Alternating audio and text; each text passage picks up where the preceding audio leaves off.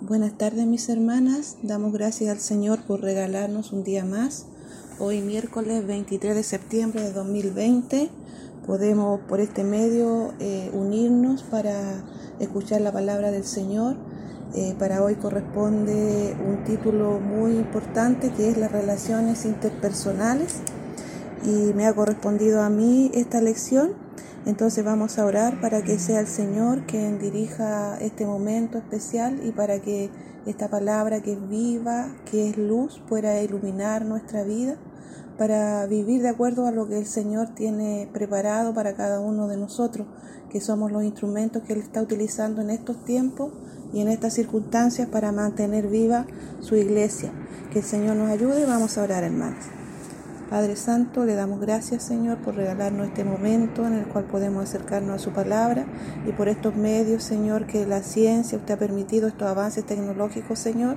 Su iglesia también hoy puede alimentarse, Señor, y unirnos, Padre Santo, para escuchar su palabra que tanto bien hacia nuestra vida y que es la que nos mantiene, Señor, esa vida espiritual en comunión con usted, sabiendo, Señor, que todo lo que proviene de usted es perfecto, Señor, y que todo esto eh, redunda en bien para nuestra vida. Ayúdenos a escuchar su palabra, a entenderla y a aplicarla en nuestra vida. En el nombre de nuestro Señor Jesucristo. Amén. Eh, como les decía, el título es las relaciones interpersonales y aquí no está hablando de cómo relacionarnos unos con otros. El Señor nos invitó a ser parte de una iglesia, a ser parte de una iglesia que va a influir en los destinos del mundo, en los destinos de la familia, eh, que va a ser el corazón del ministerio del Señor Jesucristo. Y esto eh, se debe llevar a cabo eh, juntando diferentes personas con diferentes caracteres, con diferentes trasfondos de vida, que fueron criadas de diferente manera, que trabajamos en diferentes lugares o vivimos eh, circunstancias tan diferentes, pero allí el Señor quiere unirnos de una sola manera, que es vivir primero mirándole a Él, siguiendo sus pisadas y viendo cómo Él vivió en este mundo, un mundo que se opuso a Él, que no le quiso recibir, pero allí Él demostró cómo Él pudo eh, suavizar de alguna manera la vida de cada uno de sus discípulos y ir cambiando el carácter de ellos, porque eh, nacemos pensando que todo gira en torno a nosotros y tenemos que aprender a convivir desde kinder, desde temprana edad. A, a, los niños se les tiene que enseñar a compartir sus juguetes, a compartir su alimento, a querer a los demás, a respetar. Entonces aquí hoy la palabra del Señor también a nosotros ya, personas mayores, nos invita a esto y el, el primer versículo está en Primera Tesalonicenses 5:15 y dice, mirad que ninguno pague a otro mal por mal, antes seguid siempre lo bueno unos para con otros y para con todos. Entonces aquí nos está invitando la palabra a seguir siempre lo bueno. ¿Entre quiénes? Entre los que nos caen bien solamente, no, dice uno para con otros y para con todos.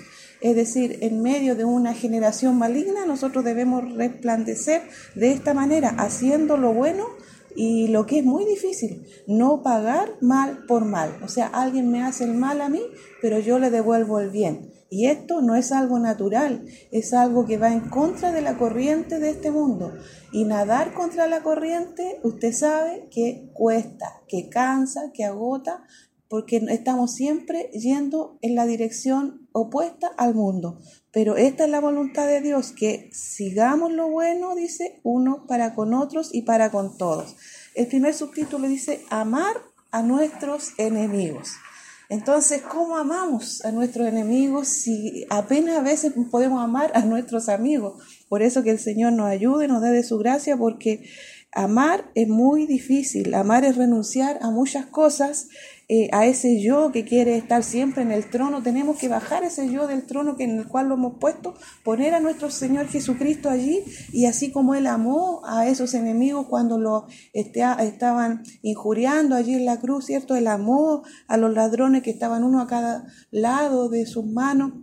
Incluso aquel que intercedió por él le dijo, hoy estarás conmigo en el paraíso. Entonces, imagínese amar a ese nivel es solo a través del Espíritu Santo que el Señor nos ha dado en nuestro corazón. No hay otra manera. Y en primera de Pedro 3.9 nos dice, no devolviendo mal por mal, ni maldición por maldición, sino por el contrario, bendiciendo, sabiendo que fuiste llamado para que heredaseis bendición. Mire la grandeza a la que fue llamado el pueblo de Dios, para heredar bendición y de esta manera nosotros no pagar a nadie ese mal por mal ni maldecir. Y en Mateo 5:44 nos dice, pero yo digo, amad a vuestros enemigos, bendecid a los que os maldicen, haced bien a los que os aborrecen y orad por los que os ultrajan y os persiguen. Y en el versículo siguiente dice, para que seáis hijos de vuestro Padre. Nuestro mayor orgullo es ser hijos de Dios. Nuestra mayor riqueza es ser parte de la familia de nuestro Dios, pero para ello tenemos mandamientos, amad, bendecid, haced bien, orad. Entonces que el Señor nos ayude porque esto solamente se logra permitiendo que el Espíritu Santo habite en nuestro corazón y sea el que dirija nuestros pasos, aún el que dirija nuestras emociones y todo un pensamiento, ¿cierto? Que eh, a veces llega a nuestra mente, apenas nos hieren, apenas nos hacen cosas que según nosotros son desaires o cosas que ofenden nuestra vida, que el Señor nos ayude para entender que primero está Él en nuestra vida y que nosotros debemos doblegarnos y esperar en su voluntad. Y el, el siguiente subtítulo dice, orad por las personas de difícil carácter. Y aquí tenemos que vivimos en medio de personas con problemas, con dificultades, algunas no sabemos la batalla que está llevando en este momento. Muchas veces cuando teníamos la libertad de congregarnos nos saludábamos y todos estábamos bien cuando nos dábamos la mano, un abrazo, pero dentro todos llevábamos una batalla que se pelea a diario en esta vida. Esta vida no es fácil para nadie. Entonces muchas veces hay personas con un carácter diferente, pero es por las dificultades que están pasando, es por la forma de vida que han tenido. Entonces que el Señor nos ayude para, en vez de criticar, o de querer confrontar o de querer cambiar al que está a nuestro alrededor, entendamos que debemos orar por esas personas. En Lucas 23, 34, el Señor Jesús dice, y Jesús decía, Padre, perdónalos porque no saben lo que hacen. Imagínense llegar a este nivel de perdón, este perdón que es impensable para nosotros cuando Él lo estaban, ¿cierto?, torturando allí. Su primera petición fue, Padre, perdónalos. Y quizá cuántas veces cuando nosotros ofendemos al Señor de diferentes maneras, nuestra forma de vida, nuestra forma de hablar, Él tendrá que estar hoy sentado a la, en el trono de Dios, a las alturas, en la majestad de las alturas, intercediendo por mí, diciéndole, Padre, perdónala, porque no sabe lo que hace. Que el Señor nos ayude para poder hacer eso también nosotros por nuestros hermanos. Y en Mateo 5, 46, 47 nos dice, porque si amáis a los que os aman, ¿qué recompensa tendréis? ¿No hacen también lo mismo los publicanos? Y si saludáis a vuestros hermanos solamente, ¿qué hacéis de más? ¿Así no hacen también los gentiles? Entonces estas son cosas que están muy claras, o sea, es muy fácil, como les decía, amar a los que nos aman, contestar bien a los que nos tratan bien, pero eso lo hace todo el mundo, pero fuimos llamados a algo mucho más alto. Y el otro subtítulo dice perdonar hasta 70 veces 7. Y aquí en Mateo 18, 22 dice, Jesús le dijo, no te digo hasta siete, sino hasta aún 70 veces siete. Eh, ante una pregunta que le decían, Señor, ¿hasta cuánto debemos perdonar a los que nos ofenden? Entonces el Señor nos deja alternativa aquí de esta manera. Ustedes tienen que perdonar siempre.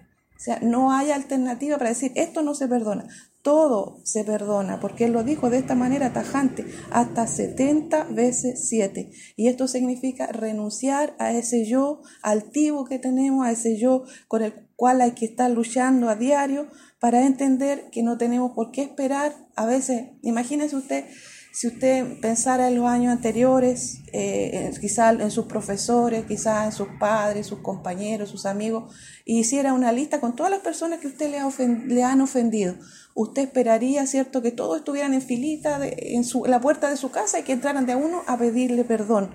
Porque eso es lo que esperamos nosotros a veces. Nos amamos tanto que pensamos que los que nos ofenden tienen que venir a perdonarnos y tomar la iniciativa y todo. Pero el Señor aquí es todo lo contrario. Nosotros somos los que tenemos que perdonar hasta 70 veces 7 e incluso muchas veces perdonarnos a nosotros mismos. Que el Señor nos ayude para entender esto, que la vida cristiana no se trata de altivez, no se trata de orgullo, no se trata de vanagloria, sino se trata de sencillez, de humildad, de mansedumbre. Y si usted ve los frutos del Espíritu, cierto gozo, paz, bondad, mansedumbre, templanza y todos esos frutos maravillosos, incluso podríamos decir, ¿cierto?, que esto de perdonar, de orar, todo solamente se logra con sinceridad cuando permitimos que el Espíritu Santo domine nuestra vida, porque nuestra naturaleza humana es de continuo al mal, nuestra naturaleza es pecaminosa y mientras no salgamos de este cuerpo, este cuerpo siempre va a estar luchando con la parte espiritual para hacer su voluntad. Y en Efesios 4:32 nos dice, antes sed benignos unos con otros, misericordiosos, perdonándonos unos a otros como Dios también nos perdonó a vosotros en Cristo. Fuimos perdonados de lo más doloroso que hay para nuestro Señor, que es haberle rechazado. Vivir aparte, vivir de una manera diciendo nosotros sabemos cómo vivir y no queremos a Dios en nuestro camino. Hemos sido perdonados de esa rebeldía, hemos sido perdonados de nuestro pecado. En Colosenses 3:13, soportándoos unos a otros y perdonándoos unos a otros. Si alguno tuviere queja contra otro de la manera que Cristo perdonó, así también hacedlo vosotros. A veces somos insoportables, ¿cierto? A veces nuestro carácter está mal, a veces por las circunstancias de la vida ofendemos, pero allí el Señor nos llama a perdonarnos. Yo perdono, me perdonan, o al revés, me perdonan primero, yo perdono. Pero lo ideal es que en esto, hermanas, tomemos la iniciativa. Somos nosotros las que queremos vivir de una manera tan eh, grata delante de Dios, decimos que queremos ser un olor grato, un perfume agradable delante de Dios, pero para esto nuestras obras, ¿cierto? Son primero las que tenemos que traer en obediencia a nuestro Señor Jesucristo. Dice la palabra que tenemos que traer cautivo todo un pensamiento a la obediencia a nuestro Señor Jesucristo. Y el, el último subtítulo dice, seguir la regla de oro. En Juan, Lucas, perdón, Lucas 6:31, ahí aparece la regla de oro, dice, como queréis que hagan los hombres con vosotros, así también haced vosotros con ellos. Y aquí podríamos resumirlo todo. Yo quiero, ¿cierto?, que a mí me amen. Yo quiero que oren por mí. Yo quiero que a mí me perdonen. Entonces, si yo quiero que todo eso lo hagan por mí, yo también debo hacerlo por otros. Entonces yo quiero que me escuchen, debo escuchar. Yo quiero que me amen, debo amar. Y de esta manera, ¿cierto? Podemos cumplir con los propósitos que Dios tiene para cada una de nuestras vidas. Pero como les decía, hermana, la única manera de poder lograr esto es dejar que el Espíritu Santo gobierne nuestra vida. En no contristar al Espíritu Santo de Dios que tenemos habitando en nuestro corazón. Y lo contristamos cuando ponemos las cosas de este mundo en primer lugar cuando ponemos ese yo nuestro porfiado que tenemos en primer lugar. Que el Señor nos ayude para ser humilde, para ser sencillo y para que esta palabra que es poderosa pueda iluminar nuestra vida, pero por sobre todo que nos ayude en estos tiempos en los cuales estamos más encerraditas que antes para vivir de una manera especial en medio de nuestra familia. Hoy más que predicarnos, cierto?, a las personas de afuera, debemos entender que tenemos que ser luz dentro de nuestra casa, con las personas con las cuales habitamos. Realmente debemos mostrar un carácter dócil, un carácter amable, un carácter perdonador, un carácter de, amor que se interese en lo que le pasa al otro y de orar por la otra persona. Que el Señor nos ayude, nos dé de su gracia y que esta palabra que es viva trabaje en nuestra vida y nos ayude y nos desafíe a vivir los tiempos que restan, sean pocos o sean muchos los días que nos queden en esta tierra, como un perfume realmente agradable a nuestro Señor. Que mi Dios les bendiga. Vamos a orar. Padre Santo, le doy las gracias por su palabra, Señor, que es llena de poder, que es llena de gracia y que busca solo el bien de nosotros, sus criaturas. Le pido perdón por las tantas maneras en las cuales le he ofendido en mi forma de vivir, las cuantas maneras, Señor, en que he desobedecido todos estos mandamientos que usted nos indica a través de su palabra. Ayúdenos, Señor, a perdonar, ayúdenos a amar, ayúdenos a orar cada uno por los otros y ayúdenos a entender que usted llamó a un pueblo, no personas individuales un pueblo para que le sirva y le ame y para que seamos uno con usted. Gracias, Padre, por darnos este regalo de su palabra, que es la que ilumina nuestra vida, que nos trae claridad. Y gracias por ese maravilloso Espíritu Santo, que es el que nos permite llevar a cabo su palabra, porque de otra manera y con nuestra fuerza nada podemos hacer. Gracias, mi Dios, bendiga a cada una de mis hermanas que puede oír esta palabra y cada una de sus familias sean muy bendecidas. Así también, si hay algún enfermo entre nosotros, ponga su mano sanadora y obre sanidad en el cuerpo de cada uno de sus hijos, Señor. Le ruego estas misericordias en el santo y amado nombre de nuestro Señor Jesucristo. Amén. Que el Señor les bendiga grandemente, mis hermanas. Un abrazo, saludos de nuestra pastora, de nuestro pastor, y que el Señor bendiga nuestra vida. Amén.